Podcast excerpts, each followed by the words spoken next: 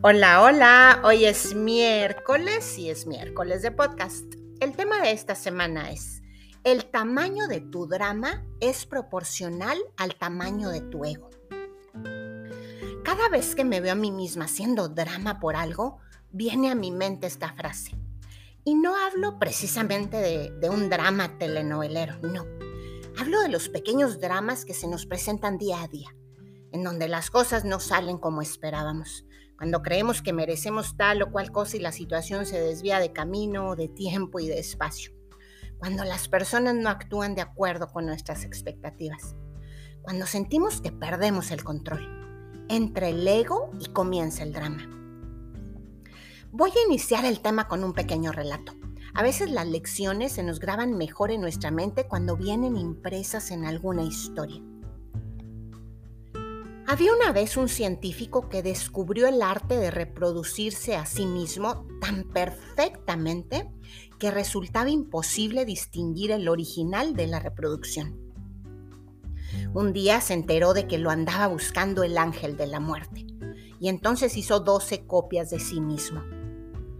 El ángel no sabía cómo averiguar cuál de los 13 ejemplares que tenía ante sí era el científico de modo que los dejó a todos en paz y regresó al cielo.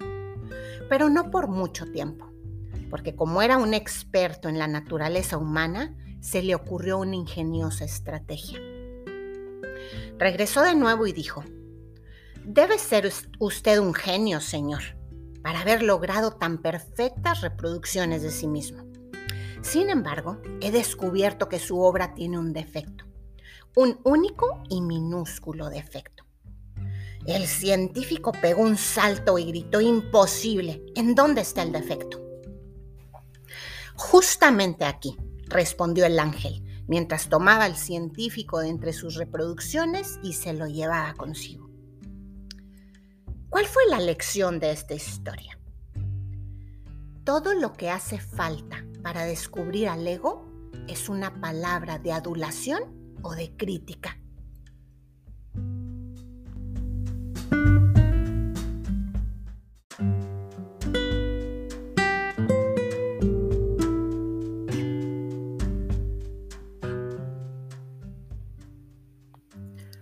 Primero que nada, ¿qué es el ego? Sin profundizar mucho, cuando escuchamos esta palabra, lo primero que se nos viene a la mente tiene que ver con el concepto inflado de uno mismo o con el exceso de autoestima. Decimos que una persona con mucho ego es normalmente alguien que tiene un gran concepto de sí mismo y lo solemos asociar a la arrogancia o incluso a la prepotencia. Esta percepción del ego es correcta, pero no es la única. Por otro lado, si profundizamos un poco en la palabra, el ego tiene que ver con esa parte de mí que condiciona mi comportamiento. El ego en sí es difícil de definir, porque no es una cosa específica. Si lo googleas el significado vas a encontrar miles de ellos el del diccionario, el significado psicológico, filosófico, espiritual, científico, etcétera, etcétera. Pero dicho de una manera más simple, el ego es un conjunto de creencias diferentes e incluso contradictorias que una persona adquiere a lo largo de su vida. El ego es nuestro instinto de supervivencia emocional. Al ego lo desarrollamos de manera innata desde el momento en que nacemos. En ese momento se produce el primer gran trauma o creencia, la separación con la madre y con todo lo demás. Perdemos por completo el estado esencial en el que nos encontrábamos.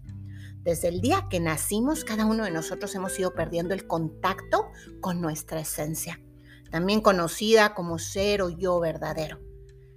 Ese es el lugar en donde residen la felicidad, la paz interior y el amor. Al ego también se le denomina nuestro falso yo. Es la distorsión de nuestra esencia. Es la máscara que hemos ido creando con creencias de segunda mano para adaptarnos al entorno social, cultural, natural, económico en el que hemos nacido y nos hemos desarrollado. Por eso es muy importante cuestionarlos, cuestionarnos perdón, las creencias Y al hacerlo nos daremos cuenta de que mucho en lo que creemos ni siquiera sabemos de dónde viene y muchas veces ni siquiera es real. Tampoco se trata de no creerle al ego, sino de ser conscientes de él y de que nos miente constantemente. Y en esta mentira empieza el drama. Y si le seguimos creyendo, ahora sí que empezará la telenovela, porque el ego juega un papel principal en la creación del drama emocional de nuestras vidas. Actuando desde el ego es como si interactuáramos con el mundo llevando puestos unos lentes que distorsionan y oscurecen todo lo que vemos, limitando nuestras experiencias, nuestro crecimiento, nuestra felicidad, plenitud y paz. Vivir desde el ego nos mantiene encerrados en la jaula de nuestros pensamientos. Y al no ser dueños de nuestras actitudes, nos convertimos en esclavos de nuestras reacciones emocionales y por lo tanto de nuestras circunstancias.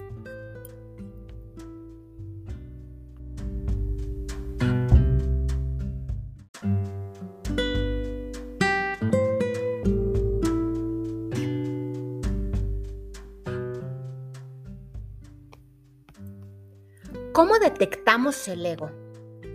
El ego vive en el pasado y en el futuro. El ego busca situaciones para quejarse y criticar. Es temeroso. Tiene a los demás como referencia en la vida y siempre busca culpables. El camino más fácil para detectar al ego es por el rastro que las reacciones emocionales dejan detrás. Analiza. ¿Qué sensación dejó en ti la manera en cómo actuaste en determinada situación? Ahí está la respuesta. Si dejó paz o ansiedad, si dejó seguridad o duda, si dejó culpa o tranquilidad, si dejó amor o temor. Uno de los aspectos más engañosos del ego es que genera reacciones emocionales poderosas, que hace que creamos que realmente tiene sentido y después nos culpa por cómo hemos reaccionado. Con respecto al enojo o a la ira, nosotros reaccionamos desde el ego, basándonos en las creencias de lo que es correcto y lo que creemos que conocemos mejor que cualquier otra persona. Y después de que hayamos sobre reaccionado con ira, nos sentiremos muy mal por cómo nos hemos expresado.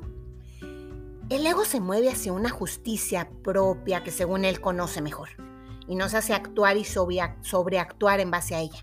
Y luego nos recrimina la reacción exagerada que hemos tenido poniendo el ejemplo del científico de la historia, que reaccionó cuando el ángel de la muerte le dijo que había un pequeño defecto.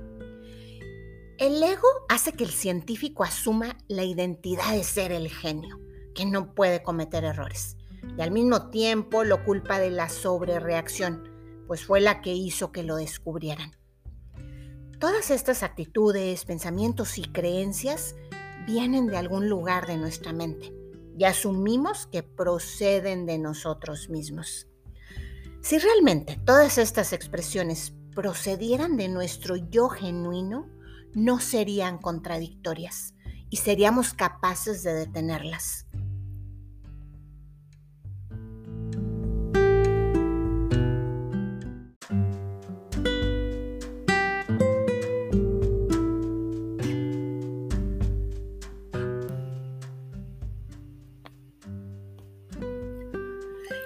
¿Cómo sabemos que estamos actuando en base al ego?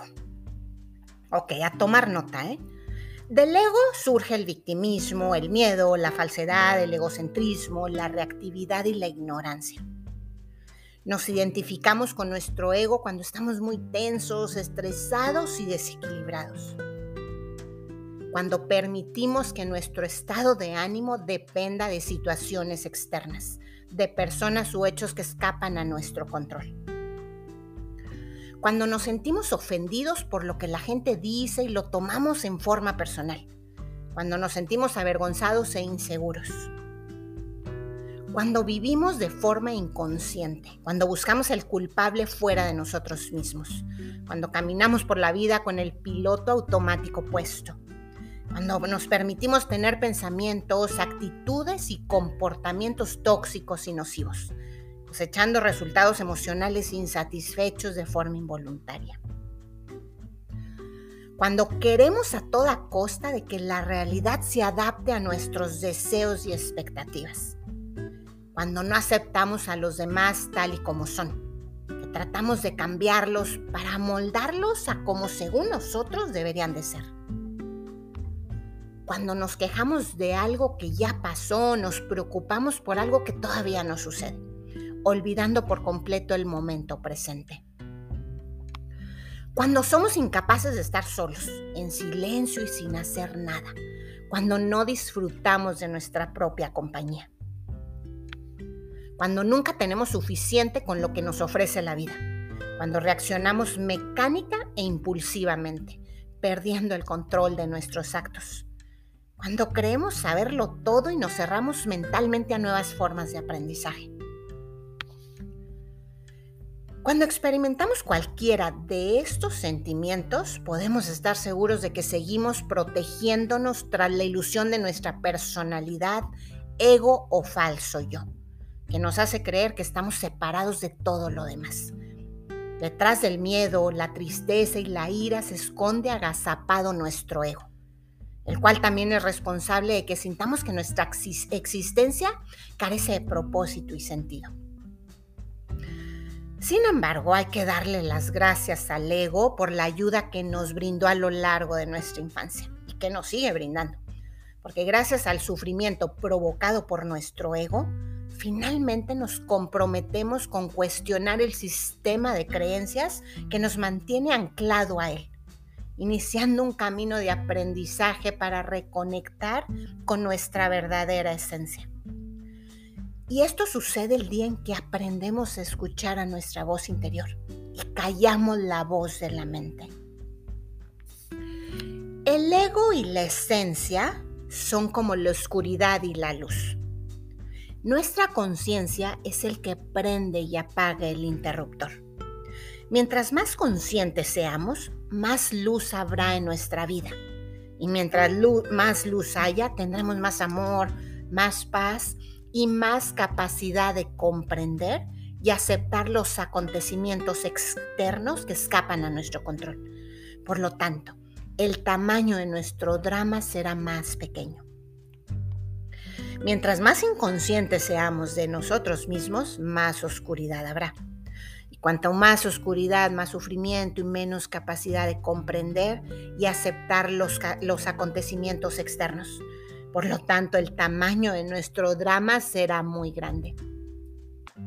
Y los únicos que podemos encender o apagar este interruptor somos nosotros mismos, iniciando el viaje del autoconocimiento para trascender el ego y reconectar con la esencia que verdaderamente somos, para obtener por lo que, por, lo que por derecho divino nos corresponde, la felicidad, la paz y el amor que equivocadamente buscamos afuera. Tenemos que reconectarnos con nuestra esencia, pues ahí está todo lo que necesitamos para sentirnos completos, llenos y plenos.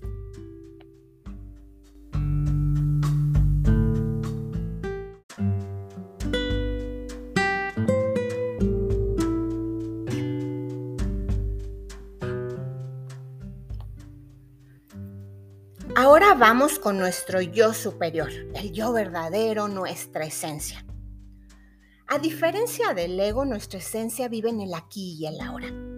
Busca aprendizajes para evolucionar. Es amoroso. Es su propia referencia para vivir. Busca soluciones y no culpables. ¿Y cómo sabemos que estamos actuando desde nuestra esencia? Ok, a tomar nota aquí también. Cuando actuamos desde nuestra esencia nos volvemos responsables de nuestros actos. Sentimos la libertad de ser nosotros mismos sin aparentar.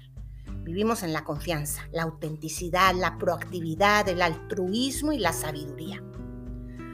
Actuando desde nuestra esencia, cada paso nos acerca hacia la mejor versión de nosotros mismos. Esencia es sinónimo de luz, de armonía, de paz interior.